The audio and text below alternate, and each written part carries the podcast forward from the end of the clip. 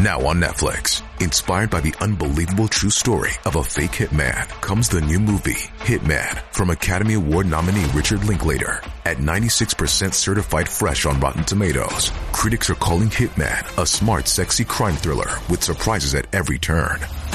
Starring Glenn Tao and Adria Arjona, Hitman. Now playing on Netflix and in select theaters. Rated R.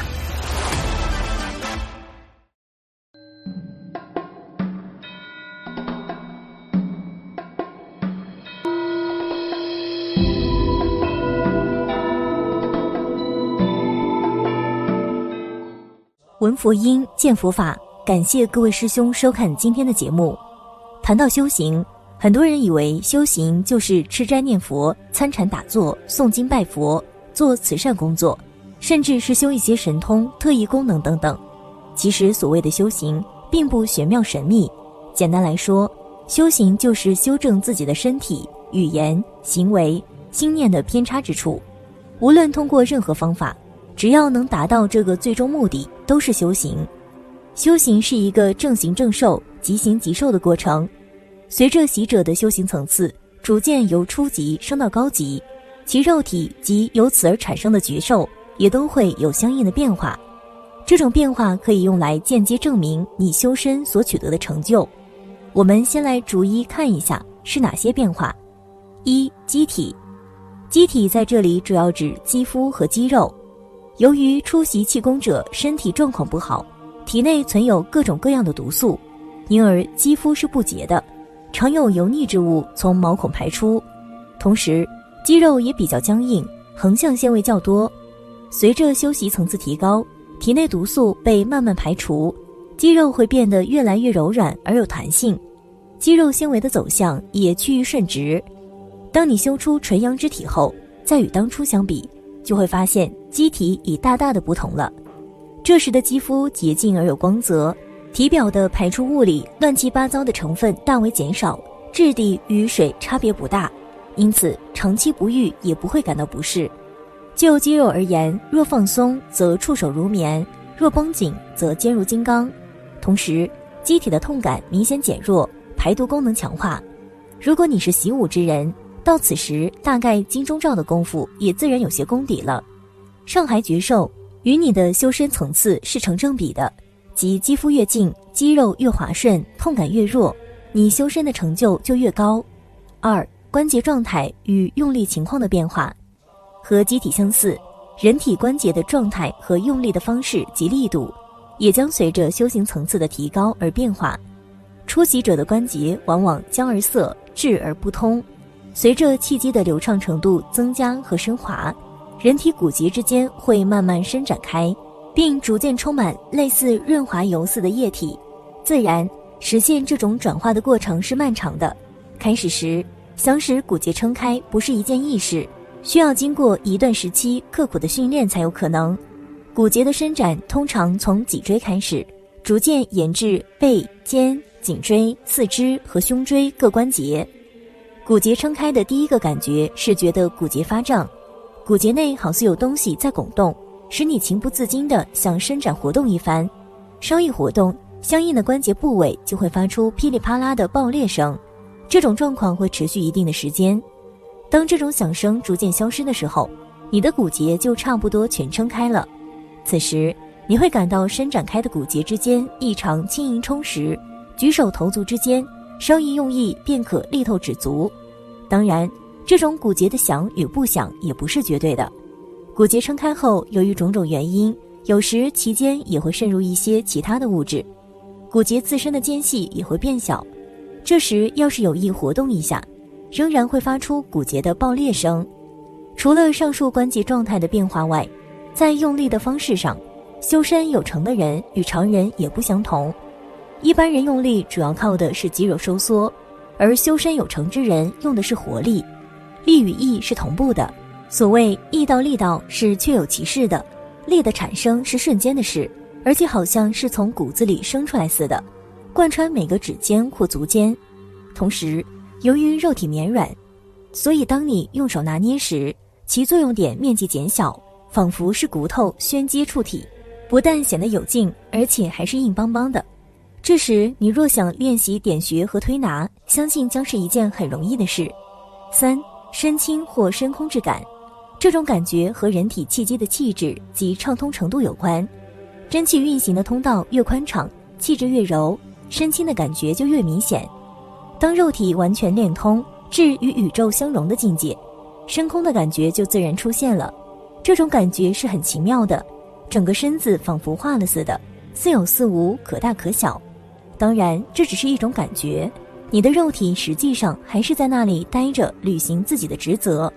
身轻或身空之感的产生，也可以理解成是大脑对人体触觉信号的起始感受值提高，以致在一般条件下，人体对外界的感知都被大脑给排斥了。事实上，也只有如此，大脑才有可能进入定的境界。自然，感受值的确定应该是随意的。当你需要时，你应该也有能力把它调得很低。只要你愿意，你也能够感受很多常人所无法感知的东西。四，音色及音调的变化，这种变化是由于修身使肉体变软变柔所致。由于肌肉纤维的柔顺化，使得与发音有关的各个器官变得更加富有弹性，因此发出的声音及音色及音调都会变得更加柔和。更加滋润和更具磁性，语言也更富有感化的神力。五大脑，成人的思维一般只在大脑皮层上进行，整个大脑内部几乎是一块木头。随着修行层次的提高，可以使这块木头慢慢化开，并逐渐变得轻灵起来。那时你会感到脑力异常充沛，大脑始终处于放松而清醒的状态。六骨质的变化，普通成年人的骨质显得比较沉。骨中的胶质成分较少，修身至骨周天通了以后，这种状况会逐渐发生变化，骨中的胶质成分开始增加，骨头变得越来越有韧性，而且重量也有所减少。对于这些身体上的变化，南怀瑾大师曾经提过，修行到一定的阶段，身体就会有些变化，但是我们并不用为此感到害怕。为此，他举了例子，他曾在《南禅七日》中提到。他打坐时腿一直都是翘得很高的，膝盖离下巴很近，感觉腿撑着很难受，不像其他一些大师们一样姿势庄严。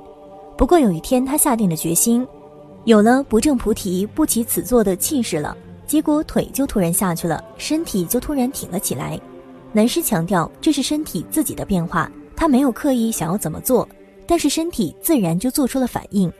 但这样的反应也有一个问题。就是身体枯僵，产生了打坐八处里的色的问题。但是这时候我们要做的是不要害怕，心境专一。一旦专一了，就会观想宁定，就能够继续坚持下去。南怀瑾说，这一次他一打坐就是三个半钟头，而往次他打坐也只有半个钟头而已。因而事情的关键就在于不要害怕。为了这个不要害怕，南怀瑾还举了另外一个例子。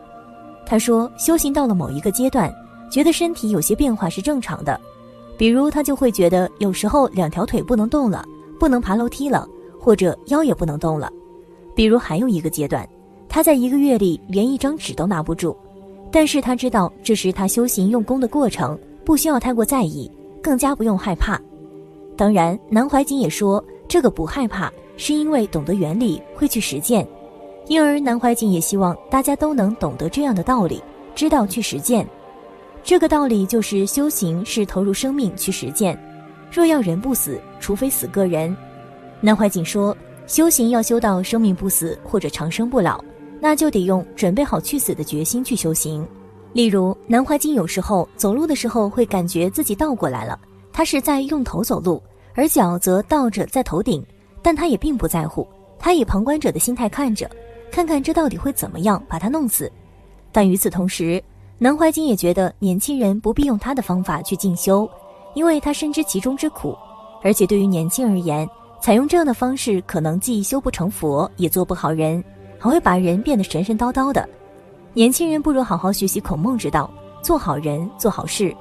南怀瑾又以自己举例，说自己在修行的过程中，有一段很长的时间内，都觉得自己快要死了，一点精神都没有，一张纸都拿不住。这也是他感受到自己身体的变化。但他同样不在乎，因为他明白阳极阴生，这是天地之间的必然法则，是每个人都要经历的必然现象。自己看似是气魄大，但实则是自己明白这个道理，所以才不害怕。此外，南怀瑾还强调，身体的变化是修行过程中我们每一个人都会经历的，而且原本整个修行的过程，最重要的是找到身体的觉知，让气脉通顺，脱胎换骨。我们修行的过程就是接受身体变化的过程。当然，我们身体的变化并不一定是非常玄妙的气脉变化，也并非是只在修行的时候体现。实际上，我们每个人在不同的年龄、不同的阶段。身体都会有不同的变化，我们从婴儿长成少年，从年轻长到成熟，又逐渐走向衰老。但我们同样不必去害怕这样的变化，接受变化，学会适应，努力改变，这样才能让我们在每一个时段都能做到最好的自己，活出自己最精彩的样子。好了，今天的内容就和大家分享到这里了，我们下期节目再见。